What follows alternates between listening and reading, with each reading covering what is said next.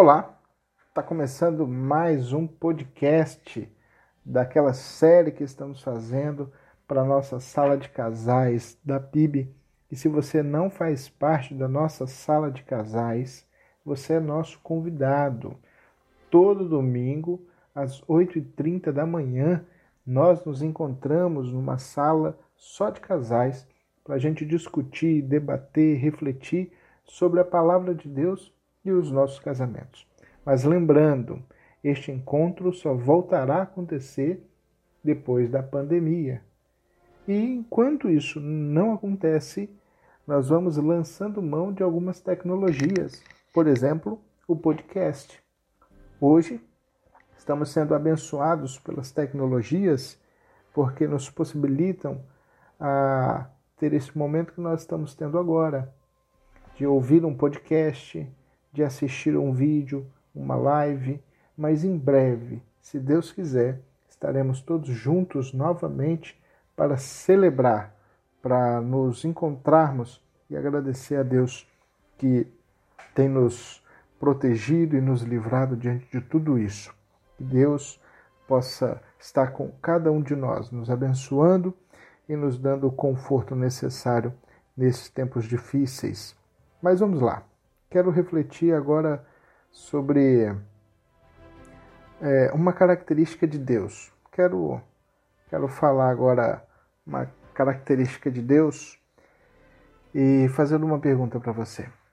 Se alguém te encontrasse na rua assim de supetão lhe perguntasse: Me fala uma característica de Deus. O que você responderia para essa pessoa assim, de bate-pronto?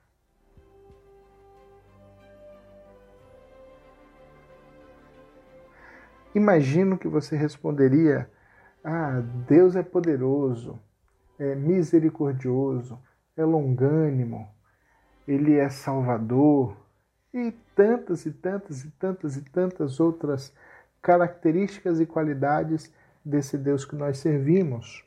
E todas elas estariam corretas.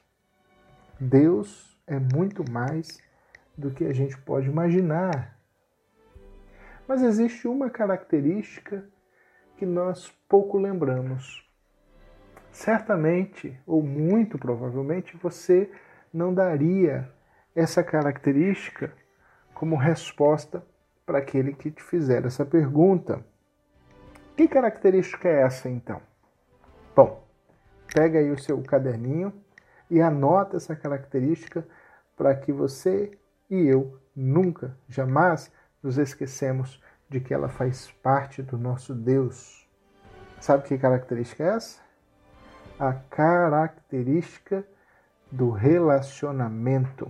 Nós servimos a um Deus de relacionamento. Glória a Deus por isso. Sabe, é o contrário do deísmo, que é uma cosmovisão teológica que prega que o mundo, embora tenha sido criado, ou seja, né, que o mundo tem um criador, diz que esse criador não se interage mais ou não se relaciona mais com a sua criação.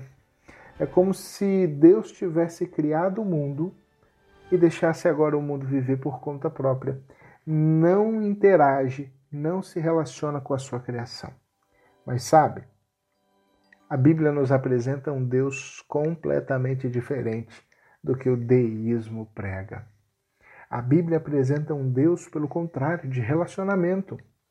De Gênesis a Apocalipse, nós vemos Deus se relacionar com o seu povo, com a sua criação, com tudo o que ele fez.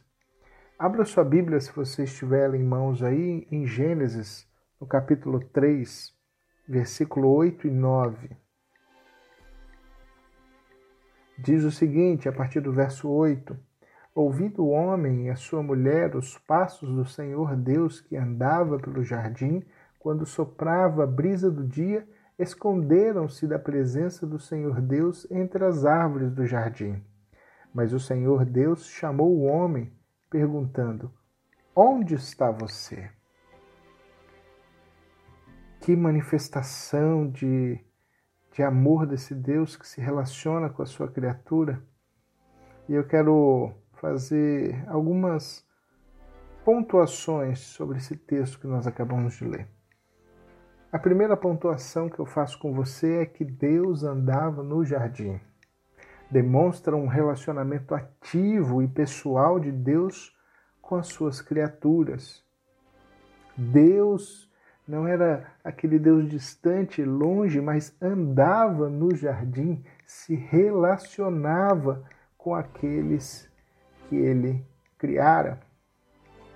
Uma outra pontuação que eu faço é que Deus pergunta ao não encontrar o homem e a sua mulher no jardim: Onde estás? Demonstra interesse da parte de Deus em encontrá-los. Deus não só caminha e vai embora, mas quer encontrar o homem, quer encontrar a mulher, e Deus quer encontrar você e quer encontrar a mim.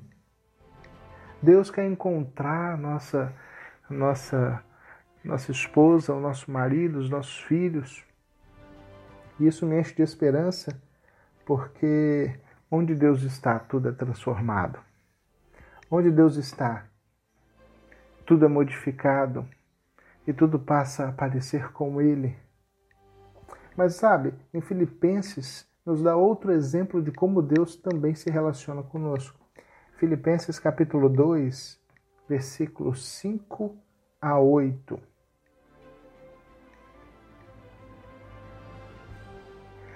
Diz assim a partir do verso 5: Seja a atitude de vocês a mesma de Cristo Jesus, que, embora sendo Deus, não considerou que o ser igual a Deus era algo a que devia apegar-se, mas esvaziou-se a si mesmo, vindo a ser servo, tornando-se semelhante aos homens, e sendo encontrado em forma humana, humilhou-se a si mesmo e foi obediente até a morte e morte de cruz.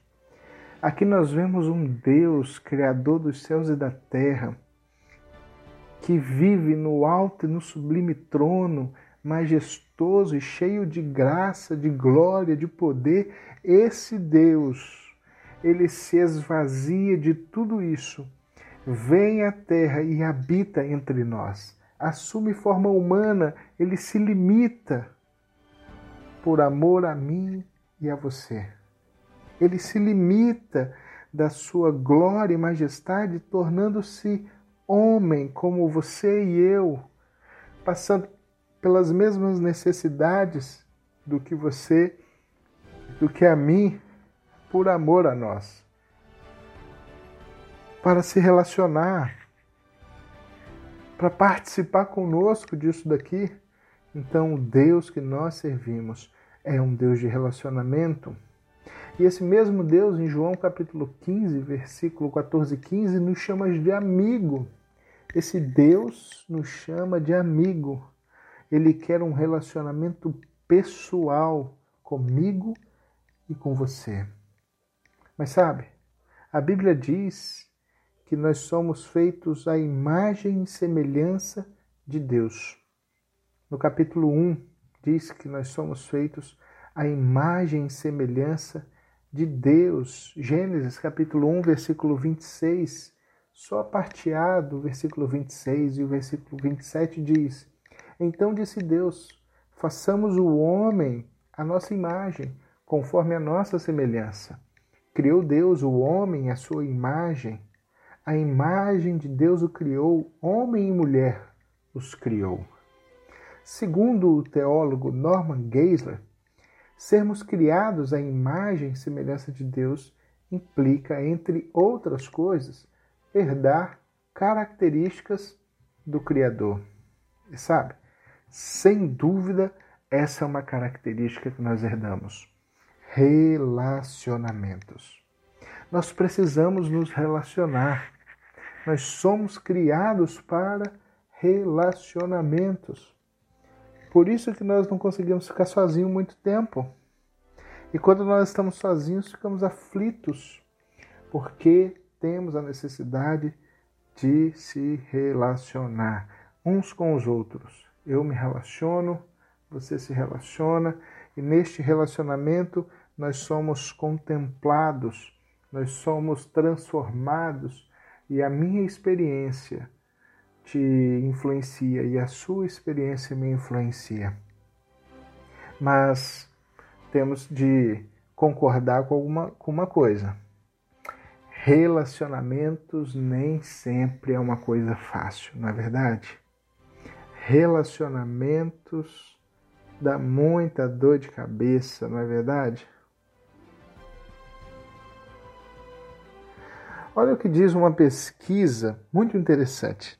Segundo base de dados coletados em 2017, mas publicados apenas em 2018 pela Fundação Instituto de Administração, em 456 empresas brasileiras, o relacionamento interpessoal entre os funcionários, entre os funcionários e os chefes, entre os chefes, são uma das principais causas de rotatividade nas empresas.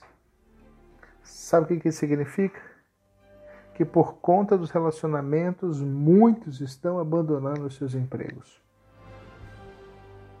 Não se dão bem com os seus colegas de trabalho, com as suas equipes de serviço, com seus chefes e abandonam carreiras e empregos por conta de relacionamentos. Agora, trazendo para o nosso contexto, quantas pessoas têm abandonado os seus lares, as suas famílias, os seus filhos, esposas e maridos por conta de relacionamentos? Quantos casamentos têm sido duramente atingidos porque não estão tendo relacionamentos edificantes, duradouros. Pois bem, separei algumas dicas que eu quero trazer para nós. Não de maneira aprofundada, porque não dá tempo, mas em outro momento a gente aprofunda, mas apenas para reflexão nossa. Exerça a compreensão nos seus relacionamentos. Compreenda compreenda, é, é um, um trunfo que nós temos né, para lidar bem com as coisas. Compreensão. Desenvolva empatia. Né? Aprenda a olhar determinadas situações não pela sua ótica, mas pela perspectiva do outro. Isso é empatia. Empatia é eu olhar a partir da perspectiva do outro, não a partir da minha perspectiva. Então seja empático. Né? Aqueles que te cercam, um relacionamento mais próximo, mais íntimo, exerce empatia com eles. Não crie expectativas exageradas. Sabe, uma vez eu escutei em um treinamento uma, uma instrutora falar bem assim: todas as expectativas que nós criamos acerca do outro é responsabilidade nossa e não dele. Aquilo me chocou e eu fiquei um tempo refletindo sobre isso. Confesso que eu reflito sobre isso até hoje. E ela foi enfática. Ela disse: A minha expectativa é minha expectativa. Ou seja, o outro não necessariamente tem obrigação de atender a todas as minhas expectativas, principalmente dentro de um casamento, dentro de um ambiente familiar eu preciso rever as minhas, as minhas expectativas. Quais são as suas expectativas para com o seu cônjuge e para com seus filhos? Reveja, não crie expectativas exageradas. E a última é ame. Obedeça o mandamento do Senhor. Ame ao seu próximo como a ti mesmo. Devemos amar as pessoas, não apenas julgá-las, condená-las, mas primeiramente amá-las. Ame aqueles que estão à sua volta. Uma pergunta para a gente encerrar. Como você tem demonstrado o seu amor por aqueles que estão ao seu redor? Como que a sua esposa sabe que você ama? Como você tem demonstrado esse amor para com seus filhos, para com sua esposa, para com aqueles que te cercam? Fica com essa pergunta para refletir. Que Deus possa nos abençoar e numa próxima voltaremos a nos encontrar. Deus abençoe.